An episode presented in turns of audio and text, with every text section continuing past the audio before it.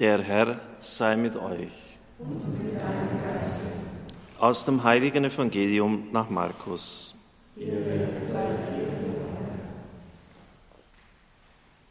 Am ersten Tag des Festes der ungesäuerten Brote, an dem man das Paschalamm zu schlachten pflegte, sagten die Jünger zu Jesus, wo sollen wir das Paschamahl für dich vorbereiten? Da schickte er zwei seiner Jünger voraus und sagte zu ihnen, geht in die Stadt, dort wird euch ein Mensch begegnen, der einen Wasserkrug trägt.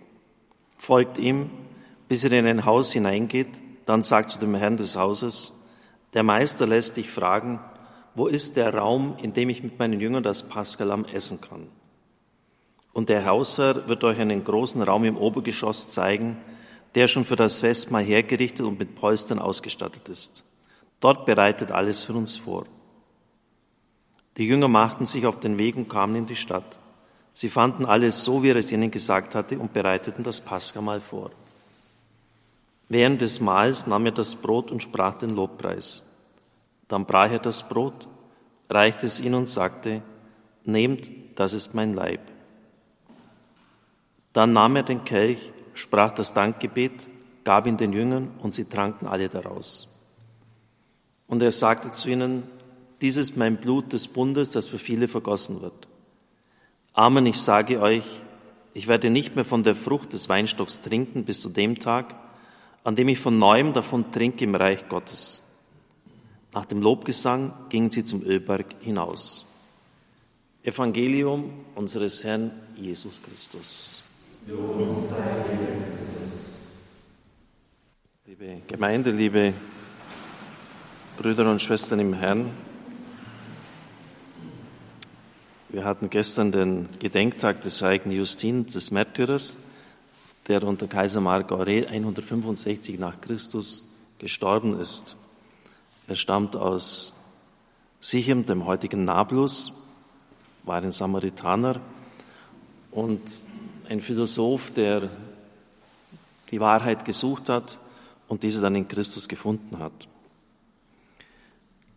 Als er dann in Rom war und eine Schule aufgemacht hat, wurde er des christlichen Glaubens wegen angeklagt und er hat eine große Verteidigungsschrift vor den heidnischen Kaisern, besonders Antoninus Pius 138 bis 161 aufgesetzt. Im Katechismus der katholischen Kirche lesen wir in der Nummer 1345. Schon aus dem zweiten Jahrhundert besitzen wir das Zeugnis des heiligen Märtyrers Justin über die wesentlichen Elemente im Ablauf der Eucharistiefeier. Bis heute sind es in allen großen liturgischen Familien die gleichen geblieben. Unter dem heidnischen Kaiser Antoninus Pius schreibt er um 155. An dem nach der Sonne benannten Tag findet die Zusammenkunft von allen, die in Städten oder auf dem Land herumweilen, an einem gemeinsamen Ort statt, also Sonntag. Es werden die Aufzeichnungen der Apostel, die Evangelien genannt werden und die Schriften der Propheten vorgelesen, soweit es die Zeit erlaubt. Also eigentlich genau wie bei uns. Wenn dann der Vorleser aufgehört hat, hält der Vorsteher eine Ansprache, in der er ermahnt und auffordert, diese schönen Lehren und Beispiele nachzuahmen. Sodann stehen alle gemeinsam auf und schicken Gebete zum Himmel.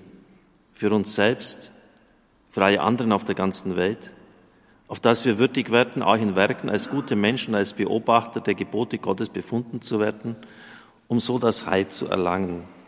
Fürbitten. Und diese Fürbitten hat das ganze Volk Gottes formuliert. Also jetzt nicht einfach nur einer, der da vorgestanden hat. Interessant, das sollte man vielleicht auch öfters wieder aufgreifen. Und das Folgende ist auch aufschlussreich. Nachdem wir die Gebete beendet haben, grüßen wir einander mit einem Kusse. Das war wahrscheinlich so eine Art liturgische Umarmung, wie es bei den Diensthaben am Altar geschieht. Dann wird dem Vorsteher der Brüder Brot gebracht und ein Becher mit einer Mischung von Wasser und Wein.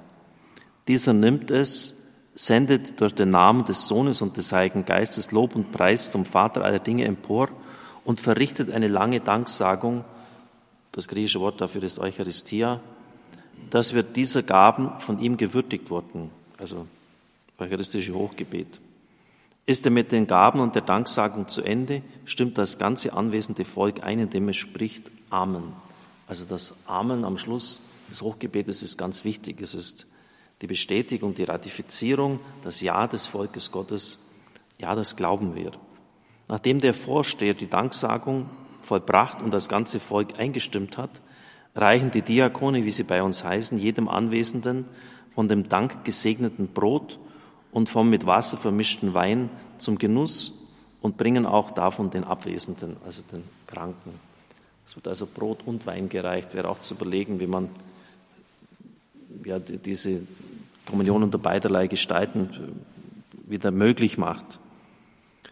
Und im Kommentar dazu heißt es im Katechismus, die Eucharistiefeier verläuft nach einer Grundstruktur, die durch alle Jahrhunderte bis in unsere Zeit gleich geblieben ist. Sie entfaltet sich in zwei großen Teilen, die im Grunde eine Einheit bilden. Die Zusammenkunft, der Wortgottesdienst mit den Lesungen, der Homilie, also der Predigt und den Fürbitten, also Wortgottesdienst. Die Eucharistiefeier mit der Darbringung von Brot und Wein, deren Konsekration in der eucharistischen Danksagung und die Kommunion. Wortgottesdienst und Eucharistiefeier bilden einen einzigen Kultakt.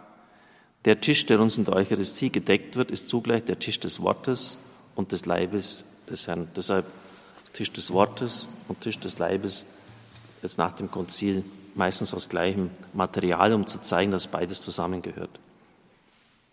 Justin erläutert das später nochmal so. Diese Nahrung heißt bei uns Eucharistie. Niemand darf daran teilnehmen, als wäre unsere Lehren für Wahrheit, das Bad zur Nachlassung der Sünden, also die Taufe, und zur Wiedergeburt empfangen hat und nach den Weisungen Christi lebt. Also die Taufe war unabdingbare Voraussetzung, um an der Eucharistie teilnehmen zu können. In manchen evangelischen Landeskirchen wird das nicht mehr so gesehen. Man macht auch Ausnahmen davon. Denn nicht als gemeines Brot und gemeinen Trank nehmen wir sie, sondern wie Jesus Christus, unser Erlöser, als er durch Gottes Logos Fleisch wurde. Fleisch und Blut um unseres Heilen willen angenommen hat so sind wir belehrt worden, dass die durch ein Gebet unter Danksagung geweihte Nahrung Fleisch und Blut jenes fleischgewordenen Jesus sei. Denn die Apostel haben in den von ihnen stammenden Denkwürdigkeiten, welche Evangelien heißen, überliefert, es sei ihnen folgende Anweisung gegeben worden. Jesus habe Brot genommen, Dank gesagt und gesprochen, das tut zu meinem Gedächtnis, das ist mein Leib. Und ebenso habe er den Becher genommen, Dank gesagt und gesprochen, dieses ist mein Blut. Und er habe nur ihnen davon mitgeteilt. Es mag sich in der Liturgie der Kirche manches ändern, hat sich auch im Laufe der Jahrhunderte geändert, aber die Grundstruktur ist eigentlich immer gleich geblieben. Wir sind also im zweiten Jahrhundert, also ganz nah am Ursprung dran. Und ich halte das schon für bemerkenswert.